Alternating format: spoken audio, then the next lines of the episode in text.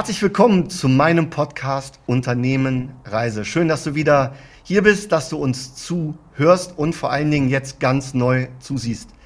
Ich habe mir heute einen mega spannenden Gast eingeladen. Wir kennen uns über eine gemeinsame Business-Fortbildung einer sogenannten Mastermind, haben uns äh, dort ähm, gesehen, ausgetauscht und äh, ja, da war mir sofort klar, diese, diese Geschichte muss auch erzählt werden. Herzlich willkommen, Julian. Grüße dich.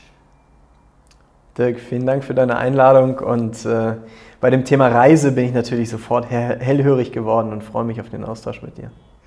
Ja, das Thema Reise tatsächlich, das verbindet uns aus der, aus der Vergangenheit heraus, natürlich aus meiner Vergangenheit als äh, Reisedokumentationskameramann. Ähm, du hast das Thema Reise auch in, ja, es ist eigentlich im Prinzip dein Leben. Ja, und dann heißt der Podcast, war das im Prinzip eigentlich die logische Konsequenz, dass wir uns unterhalten. Julian, bitte stell dich einmal vor, damit da draußen jeder weiß, mit wem sie es hier zu tun haben. Ja, vielen Dank. Äh, vielen Dank auch für die Möglichkeit. Äh, ich freue mich, ähm, meine Story, äh, meine, meine Unternehmerreise so ein bisschen zum Guten zu geben und hoffe da den einen oder anderen vielleicht zu inspirieren oder zu motivieren, ähm, selbst diese Reise anzutreten. Ich selber, Julian Figur, ähm, bin Founder und CEO von Hanse Mondial. Ich bin seit 13 Jahren in der Busbranche, daher auch die, das Thema Reise. Und ähm, ja, ich habe schon einiges gesehen, kann man sich vorstellen. Irgendwann habe ich gesagt, so, äh, jetzt muss der nächste Step kommen. Und so haben wir uns Ende 2017, ähm, äh, Betonung liegt auf, auf uns, denn äh, mein Bruder Chris, äh, mein bester Kumpel Tobi und Manuel äh, sind mit an Bord. Äh, wir haben zu viert gegründet und äh, sind am Ende äh, ja, auf eine aufregende Reise äh, gestartet, äh, die uns äh, bis heute dahin getrieben hat. Wir sind jetzt im fünften Jahr, haben zwei Jahre Corona überstanden, ähm, die sehr spektakulär war und spannend war. Wir sind heute 45 Mitarbeiter, ähm, haben ein super aufregendes, wissensbegieriges Team ähm, und äh, haben uns halt selbst von Corona nicht ähm, bremsen lassen. Wow, also das sind ja schon jetzt direkt am Anfang sehr, sehr beeindruckende Zahlen. Aber erklär uns doch mal ganz kurz, mit welcher Idee hat das denn alles angefangen? Du bist selbst, hast du gesagt, schon äh, über zehn Jahre in der Busbranche tätig. Aber mit welcher Idee habt ihr zu viert gegründet? Ja, unsere Challenge war im Grunde genommen, dass wir, äh, ich, ich kam aus der Branche, ähm, Chris äh, und Manuel ebenfalls. Und Tobi ist unser, unser Techie ähm, der, äh, wir waren alle erfolgreich in dem, was wir gemacht haben im Grunde.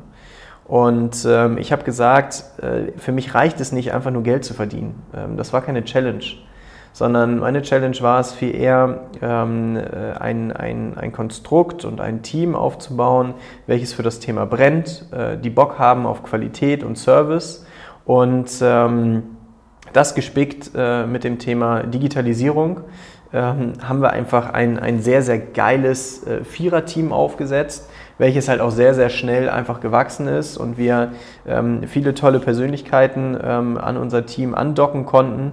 Und ähm, genau das Team, diese Konstellation, die wir da zusammengestellt haben, ähm, hat uns heute dahin gebracht, wo wir heute sind.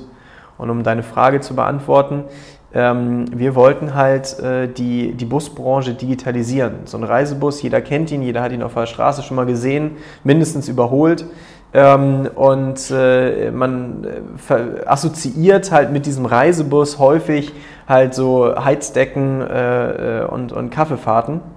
Oder und dieser Bus ist halt weitaus mehr. Klassenfahrten ist natürlich auch ein Thema, genau. Da kommen wahrscheinlich die meisten Erinnerungen ähm, bei den Zuhörern noch auf. Äh, da sind sie zuletzt Bus gefahren. Ähm, und ich sehe den Bus halt heute im Mobilitätskontext an einer ganz anderen Position. Denn äh, ich könnte jetzt einen Buspitch hier raushauen, das kannst du mich später nochmal fragen, ob ich das äh, tatsächlich äh, möchte oder ob du das möchtest, dass ich das tue. Äh, denn äh, der Reisebus ist halt einfach das nachhaltigste motorisierte Verkehrsmittel. Und äh, das ist genau der Antrieb, ähm, den wir hatten und den wir in unsere DNA verpflanzt haben und halt auch in unser, in unser Team und in die ganze Gesellschaft halt rausblasen. Denn ähm, Wir können ganz viel Gutes tun mit dieser Dienstleistung, die wir hier betreiben und haben halt beide Seiten. Wir bespielen einmal unseren Partner, also unseren klassischen Buspartner oder Limousinenpartner, der für uns der Umsetzer ist, ähm, der, die, der die Themen, die wir reinholen, die wir konzipieren und so weiter, entsprechend umsetzt in, ähm, in die Hardware auf der Straße inklusive Fahrer. Und auf der anderen Seite sind wir halt, ich sage jetzt mal in Anführungsstrichen, sehr theoretisch und digital unterwegs mit dem Kunden, der in den meisten Fällen halt auch eine Affinität bis ans Maximum für, für die Digitalisierung und für alles Digitale einfach hat und diese Erwartung halt auch an seinen Dienstleister hat. Und der Busunternehmer, der halt weniger digital ist und auch vielleicht nicht eine ganz so sexy ähm, äh, äh Internetauftritt äh, hat, der äh, stellt sich halt die Challenge, äh, wie passt das irgendwie zusammen? So, und wir wollen genau dieses Fitting sein, ähm, wo es darum geht, Angebot und Nachfrage äh, miteinander zusammenzubringen und äh, den Kunden auf der einen Seite glücklich zu machen und auf der anderen Seite dem Busunternehmen ähm, entsprechend mehr Geschäft zu bringen und auch teilweise Geschäft zu bringen, was er selber vielleicht gar nicht an Laden bringen könnte oder ziehen könnte, weil er keine Zeit hat, weil er selbst Bus fährt, weil er sich um den Bus und die Fahrer kümmern muss und äh, da ist halt dann vielleicht nicht ganz so viel Zeit für den Kunden. Und diese Zeit für den Kunden, die wollen wir halt investieren, um äh, unseren Busunternehmern tolle Aufträge in die Tasche zu spielen, ähm, um einfach, kann man ja auch am Ende ganz klar so sagen, ähm, für Arbeit muss man auch Geld verdienen. Und das sollen sie am Ende des, des Tages, des Jahres. Ähm, und äh, wir wollen da einen elementaren Beitrag zu leisten. Ich, ähm, so wie du das erklärst, tatsächlich äh habe ich so eher so das Gefühl, äh, dass du Brückenbauer bist. Äh, ich habe so das Wort Brückenbauer äh, auch für mich entdeckt. Warum? Ähm, weil ich doch da draußen aus der Erfahrung heraus sehr, sehr viele Unternehmer ähm, äh, kennenlerne oder kennengelernt habe, äh, in, meinem, in meinem Netzwerk habe, die eben genau mit diesen ganzen Digitalisierungsmöglichkeiten überhaupt keine, keine Anpack, äh, keinen Anpack haben, keine, das ist nicht greifbar. Die, jeder weiß mittlerweile, wie Digitalisierung geschrieben wird, aber keiner weiß, was sich da, dahinter verbirgt. Und ich, glaub, ich glaube tatsächlich, dass es genau die Menschen gibt, so wie du, die diese Brücken bauen. Ne? Brücken äh, von dem analogen, von dem ganz klassischen Busfahren, von dem Busunternehmertum hin zu digitalen Möglichkeiten, das tatsächlich dann auch ja, in den Markt von morgen zu, äh, zu transportieren. So habe ich das jetzt verstanden, richtig? Ja, korrekt. Wir sehen uns halt als Enabler ist ja nichts anderes als der Begriff Brückenbauer. Mhm. Ähm, und wir wollen, äh, wir wollen halt einfach ähm, die Digitalisierung in die Branche rein pushen und äh, den Bus halt damit äh, zugänglicher und sexier gestalten. Mhm. Ähm, denn äh, die Relevanz von dem Bus im, im, im Mobilitätskontext, äh, gerade für die Zukunft, ist das unglaublich wichtig. Und das ist halt auch das, der Tenor, den ich in meinem Podcast äh, Zweibahnstraße diskutiere, wo es darum geht, ähm, die, die Mobilität der Zukunft also anfassbar zu machen, ein Bewusstsein für Umsteigen und nachhaltige Mobilität zu schaffen und äh, das ist äh, ja quasi dieses Vehikel. Ne? Also auf der einen Seite spreche ich in meinem Podcast sehr breit über die Mobilität der Zukunft. Da spielt auch gar nicht der Bus die zentrale Rolle, sondern da geht es einfach um die Angebote, die in den letzten Jahren so uns offeriert wurden und in Zukunft noch weiter werden. Und äh, Hanse Mondial ist mit dem Thema Bus sehr, sehr spitz, um da halt äh, im Grunde genommen die passende Lösung zu finden, mit der wir äh, äh, ja, die nachhaltige Mobilität der Zukunft gestalten können und mitgestalten können. Definitiv. Kleiner Tipp am Rande, du hast deinen Podcast äh, gerade eben erwähnt. Hier unten natürlich äh, in den Show Notes werden wir das irgendwo äh, mal aufschreiben. Äh, da lohnt es sich definitiv mal reinzuhören. Also das Thema Mobilität und Zukunft, das ist wirklich extrem faszinierend und vor allen Dingen sehr, sehr, sehr, sehr ähm, sehr, sehr breit einfach und da lohnt es sich definitiv mal reinzuhören. Aber kommen wir noch mal ganz kurz ähm, zu deinem Unternehmen. Als ihr 2017 gegründet habt, ich meine mittlerweile äh, 45 Mitarbeiter, das habt ihr euch 2017 sicherlich nicht unbedingt so vorgestellt, weiß ich nicht. Aber wie habt ihr denn damals, nach welchen Kriterien habt ihr denn damals für euer Unternehmung den Markt analysiert? Ja, wie gesagt, ich bin äh, schon seit 13 Jahren in diesem Markt tätig und äh, von daher habe ich schon vieles gesehen und äh, ähm, ich habe äh, im, im, April 2017 habe ich für mich gesagt, ähm, diese Reise ist an diesem Punkt zu Ende. Ich habe äh, ganz, ganz vieles erreicht, äh, was ich erreichen wollte, ähm, teilweise auch deutlich schneller erreicht, als ich erreichen wollte und habe mir einfach gesagt, so, ähm, äh, dieses Game an dieser Stelle ähm, bei diesem Unternehmen wird nicht mehr weitergehen. Und äh, da habe ich mir äh, ja, sechs Monate, ja, sechs, sieben Monate habe ich mir Gedanken darüber gemacht, wie das Ganze aussehen kann, habe mich mit der Gründung äh, auseinandergesetzt. Äh, ich habe schon in der achten Klasse damals gesagt, ich werde irgendwann mein eigener Chef. Cool. Ähm, da mich die Lehrer äh, mit, mit, äh, mit einem Augendrehen ähm, angeguckt und äh, waren keine Supporter in der Situation, sondern eher, oh nein, aber du musst doch ins System rein und du musst doch einer von und so weiter, bla bla bla. Ähm, äh, ich glaube, jeder Unternehmer ähm, oder angehende Unternehmer weiß, wovon ich gerade spreche. Und äh, von daher ähm, war, war an diesem Punkt, äh, war ich, äh, weil ich, muss man ja ganz klar so sagen, äh, ich habe Statistik im Drittversuch verkackt. Äh, ich habe mein Regelstudium zu Ende gemacht, habe dann zwei Jahre Pause gemacht, habe gesagt, so und jetzt mache ich den, den Abschluss nochmal zu Ende. Ähm, und äh, nachdem ich dann exmatrikuliert wurde, bin ich nach Amerika geflogen und habe gesagt, so mit der Stimmung jetzt erst recht, mache ich mich selbstständig. Und äh, so ist dann äh, ähm, in der Konstellation äh, meines Bruders, äh, meines besten Freundes und Emanuel, zu dem Zeitpunkt schon langjähriger äh, äh, Best Buddy im, bei dem vorherigen Arbeitgeber, mit dem ich unglaublich viel schon äh, gerissen habe und wir von der Philosophie und Chemie einfach äh, übereinstimmen, ja, haben wir uns halt ziemlich schnell gefunden. Mir war klar, dass ich das nicht alleine machen möchte, weil das, was ich hier vorhabe, das funktioniert nicht alleine, sondern dafür brauche ich ein großes, breites Team, ähm, mit dem wir äh, halt, halt unterwegs sein müssen. Und äh, so ist das Ganze äh, gestartet. Ähm, wir sind Anfang 2018 äh, direkt für, für einen großen äh, Verlag, ähm, der uns allen bekannt ist, äh, nach Berlin gegangen, haben da die ersten 2300 Leute befördert, die aus der ganzen Welt zusammenkamen, die wir teilweise individuell am Flughafen abgeholt haben und so weiter. Eine grandiose Veranstaltung. Und ähm, das war so ein bisschen unser Business Angel in Anführungsstrichen ähm, mit dem wir äh, gestartet sind. Zu dem Zeitpunkt hatten wir noch nicht mal eine Handelsregistereintragung und so weiter. Ja, gegründet haben wir, aber über den Jahreswechsel äh, kann man sich ja vorstellen, so eine Handelskammer ähm, oder Handelsregistereintragung, die geht dann auch nicht ganz so schnell. Ähm, also war eine sehr, sehr spannende Erfahrung, aber der Kunde, der hat uns halt vertraut. Und äh, das war halt auch ein Grund dafür, äh, warum wir heute da stehen, wo wir stehen, weil ähm, ohne das Vertrauen der Kunden ähm, und wir hatten zwei davon äh, zum Start, äh, ist halt so ein, so ein Kickstart auch nicht ganz einfach. Denn ich sehe uns nicht als klassische Start-up, sondern ähm, wir, wir haben halt nicht monatelang getüftelt und haben dann irgendwann gesagt, hurra, jetzt sind wir hier und verkaufen eine Software oder wie auch immer, sondern wir waren vom Tag Zero äh, quasi am Kunden. Und äh, das, äh, das unterscheidet uns, glaube ich, so ein bisschen von einem klassischen Start-up. Und ähm, deswegen stelle ich halt auch immer die Frage, sag mal, ja, wir können gerne darüber diskutieren. Sind wir Startup oder sind wir kein Startup? Wie definierst du, Dirk, ein Startup? Ab wann ist ein Unternehmen ein Startup?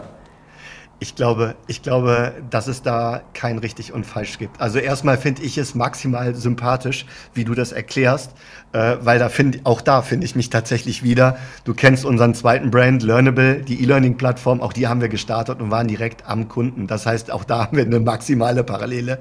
Ich habe mir diese Frage auch sehr, sehr oft gestellt.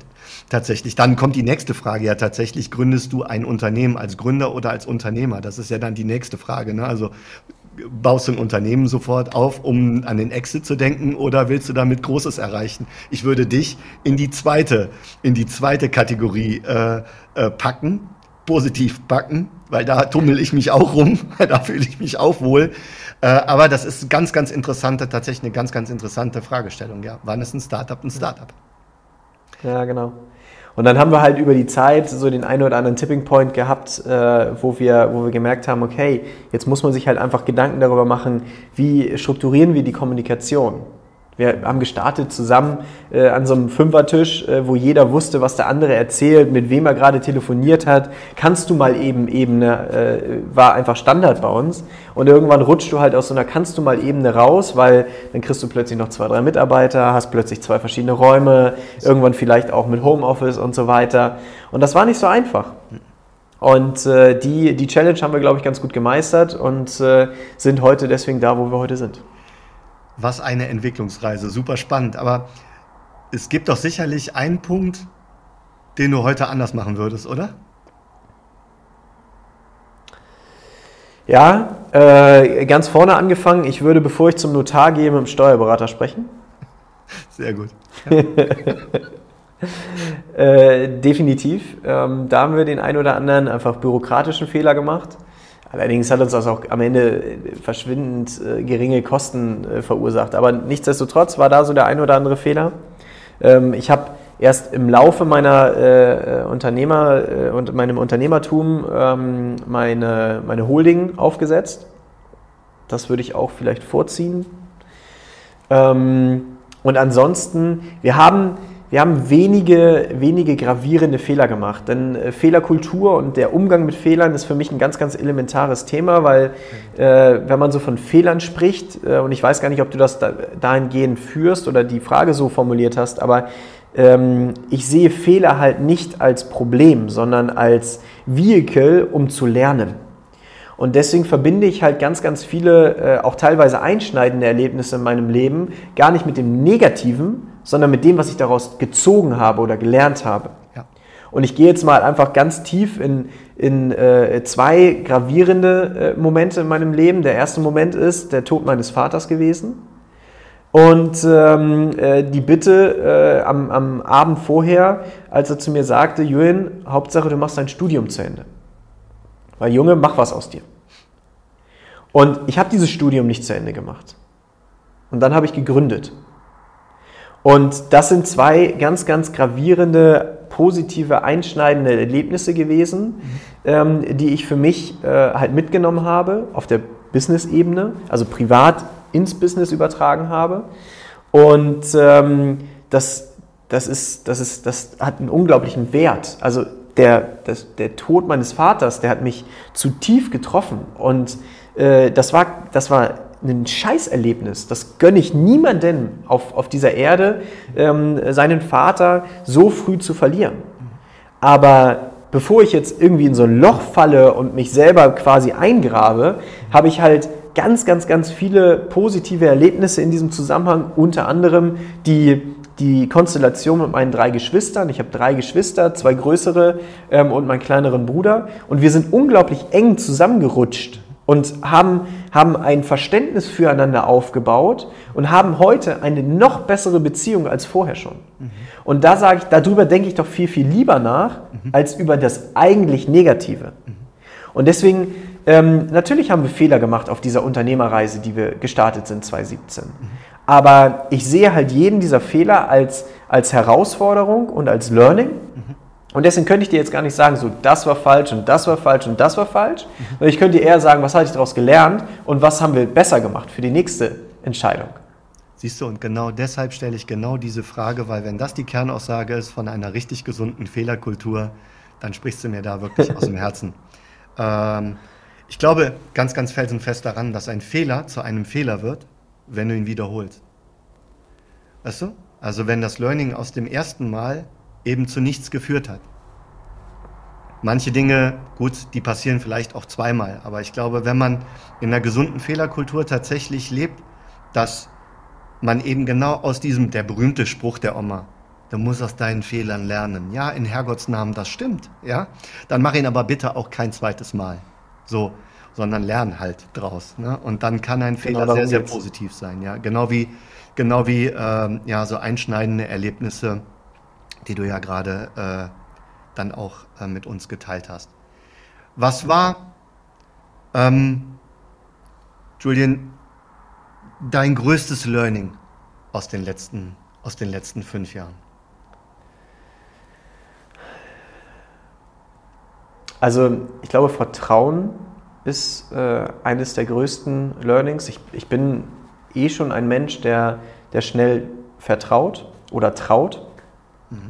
Und ich bin der Meinung, dass du sowas, ähm, sowas kannst du nicht lernen. Also ich glaube, sowas machst du oder machst du nicht. Und ähm, ich äh, traue Menschen pauschal, mhm. sehr schnell und gebe diesen Menschen damit die Möglichkeit, sich viel schneller und besser zu entfalten. Ich bin bestimmt kein einfacher Mensch, also ich glaube, ein Unternehmer, der behauptet, er sei ein einfacher Mensch, ähm, der, äh, der, der, belügt sich vielleicht ein bisschen selber.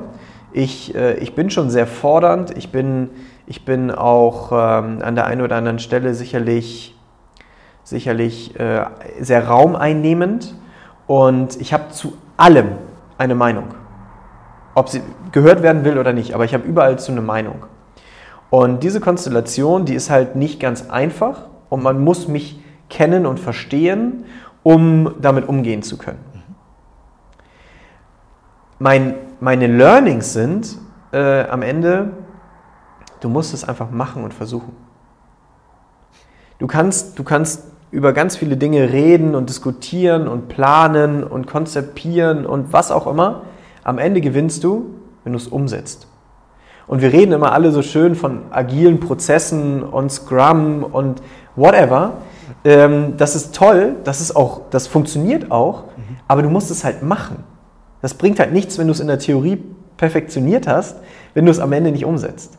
Und äh, von daher äh, bin ich halt auch unglaublich dankbar für diese Anstoßkunden, die wir hatten, ähm, die wir bis heute in, in, im Haus haben, äh, mit denen wir großartige Projekte umsetzen, äh, jetzt die Tage wieder, ähm, weil, weil ich bin davon überzeugt, dass, dass das halt so, so die, ich, ich nenne das immer so Operation am offenen Herzen. Weil wenn du da halt dich optimierst und jeden Tag dran bist und äh, äh, bereit bist, dich auch zu reflektieren und zu hinterfragen, mhm. dann kannst du dich verbessern. Und genau das ist halt so, glaube ich, ein ganz gravierendes Learning. Niemand erwartet von dir, dass du hundertprozentig bist. Mhm. Aber du musst bereit sein, diese 100% anzupeilen. Und das tust du, indem du dich reflektierst und hinterfragst und besser machst und lernst und lernst und lernst und lernst und lernst. Ich hatte nachdem, ähm, nach, der, nach der ersten Mastermind-Reise, äh, die ich äh, mit Sven gemacht habe, so, so wie du ja auch, ähm, habe ich mir gesagt, so, ich brauche jetzt wieder was. Äh, Corona hatte so das ein oder andere Highlight, ähm, wo wir gelernt haben, wo wir ein Unternehmen innerhalb von drei Monaten aus, den, aus, den, äh, ja, aus dem Nichts quasi geschaffen haben, mit 100 Mitarbeitern, mit einem Umsatz von einer Million Euro. Äh, das war geil, da habe ich auch ganz viel gelernt. Ähm, da habe ich, hab ich unter anderem das erste Mal für mein Vertrauen wirklich im wahrsten Sinne des Wortes, sorry für die Ausdrucksweise, aber auf die Fresse bekommen, weil ich einem Arschloch vertraut habe, ähm, einem Narzissten. Ähm, und äh, das, äh, ich, ich habe ich hab befürchtet, dass ich äh, danach nicht wieder vertrauen könnte, aber so ist es nicht.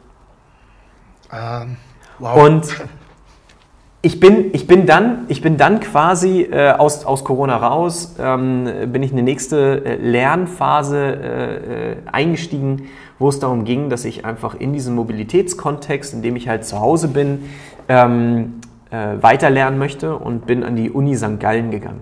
Mhm. Und mit dem Hans-Peter Klebinder, ein grandioser Typ, äh, durchlaufe ich da ein, ein ähm, Smart Mobility Seminar, Semester, mhm. äh, was mich jetzt schon unheimlich weitergebracht hat. Und äh, ich bin gespannt, äh, jetzt die Tage haben wir die zweite Session, ähm, was da noch so auf mich zukommt. Also lernen, lernen, lernen, lernen. Und dann sind Fehler auch nur die halbe Wahrheit. Was eine schöne Überleitung. Julian, vielen, vielen Dank äh, für diese Reise durch ähm, ja, deine Unternehmensgeschichte, durch deine Geschichte äh, der letzten Jahre. Äh, ist mir das ein oder andere Mal tatsächlich so ein bisschen äh, der ähm, äh, ja, hochemotional, wie ich finde, äh, und äh, ja, genauso maximal authentisch, wie ich dich kenne. Vielen Dank, dass du das alles mit uns geteilt hast. Danke dafür. Ich freue mich mega auf unseren zweiten Teil, auf äh, nämlich die Sicht in dein Unternehmen heute. Ähm, das wird unser zweiter Block und für den ersten möchte ich mich herzlich bei dir bedanken. Danke für deine Zeit. Danke dir. Danke für die passenden Fragen und den schönen sympathischen Austausch. Danke, Dirk.